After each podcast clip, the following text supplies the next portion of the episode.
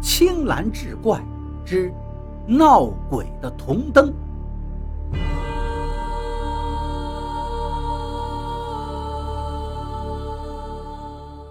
这天一大早，不知道是谁喊了一声：“醉仙楼死人啦！”这声音很快就传遍了大街小巷。醉仙楼可是县城里最大的酒楼，这儿出了命案，那还了得呀！人们纷纷往醉仙楼跑，想看个究竟。可是等他们到了楼下，才发现县令蓝玉已经带着衙役们赶到了。这蓝玉就任不久，清正爱民，做事总是跑在最前头。蓝玉走进酒楼，果然看见了一具尸体。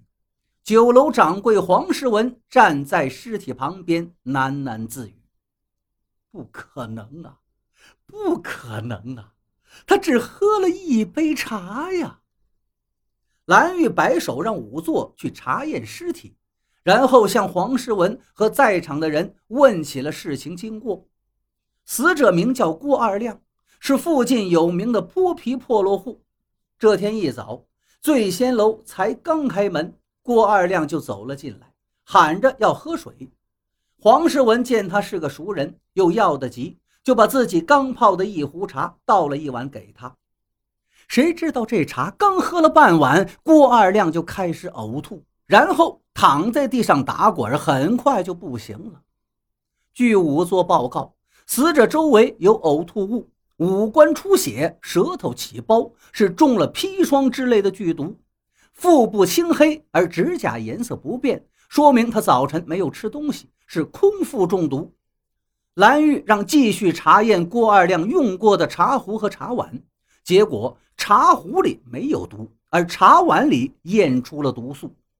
蓝玉盯着黄世文问道：“你说你没有投毒，现在验出郭二亮就是因为喝了这碗茶水才中毒而死，你如何解释？”黄世文大声道：“冤枉啊，青天大老爷，我真的不知道啊！”蓝玉下令在店中搜查，没有发现任何有毒之物。蓝玉心想：一般人预谋杀人，总要在不易觉察的情况下动手，这样在大庭广众之下自己开的酒楼里杀人，确实不符合常理。于是说道：“按说。”我应该先将你羁押起来，再继续审问。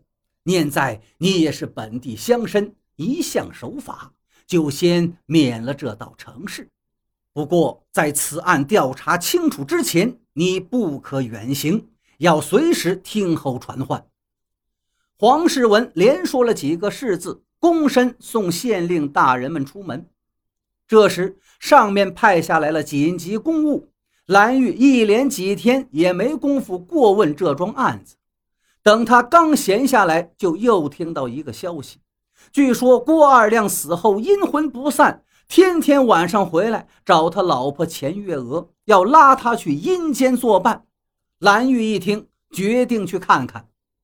将近子时，蓝玉带着几个差役出了门，他们提着灯笼，穿街越巷，来到了钱月娥家的小院门前。天上没有一丝月光，一阵冷风吹过，让人机灵灵打个冷战。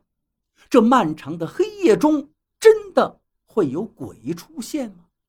突然，那屋里传出一声惊叫，寂静之中听得格外真切。一个女人的声音在哭喊：“二亮，你放过我吧，我多多的给你烧纸钱，我让和尚给你超度。”王捕头飞身一跃上了墙头，再一个翻身就落到了院里。过了一会儿，就听到王捕头的叫声：“真的有鬼！”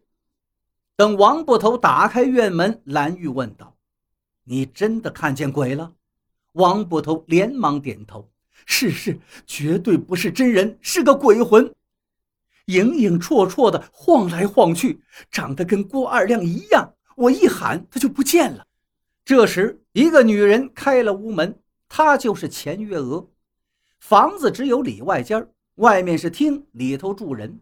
蓝玉问钱月娥：“真的是郭二亮的鬼魂吗？”他跟你说话了吗？是他，没没说话。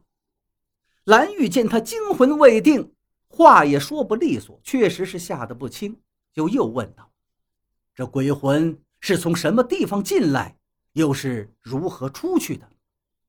钱月娥指着墙壁上说：“他他从墙上来，又从墙上走。”蓝玉走过去看那面墙，咣咣的敲了一遍，不可能有什么机关呀。屋里陈设简单，两个衣服箱子，一张挂着蓝布帐子的大床，此外就是床侧面有一盏高脚铜灯。蓝玉不禁走过去多看了两眼，这盏铜灯设计别致。灯芯周围的灯罩是活动的，可以随意抽拉，以便调节灯光的方向和大小。在灯座上，蓝玉发现有一片带颜色的糖稀。糖稀怎么会掉到这么高的灯座上呢？他轻轻取下那片糖稀，收了起来。大家把屋里院里仔细的检查一遍，确定也没有藏着什么人。蓝玉道：“今夜鬼不会再来了。”你关好门睡觉吧，明日我派官差来为你守夜，看看到底是什么鬼。可是没想到第二天一早，天还没亮，衙役就来敲蓝玉的房门了。大人，出事了，钱月娥死了。钱月娥是被毒死的，桌上还留着带毒的酒杯，从种种迹象看，她是自己服毒自杀。毒药是从哪儿来的呢？蓝玉派人到各个药房调查，查出来钱月娥十天前从回生堂买过砒霜。据此分析，很可能是她买了砒霜下在酒里，一大早给她丈夫郭二亮喝了，然后让他上街买东西。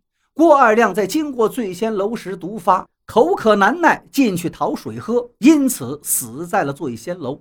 而茶杯里的毒。是他自己吐到水里的。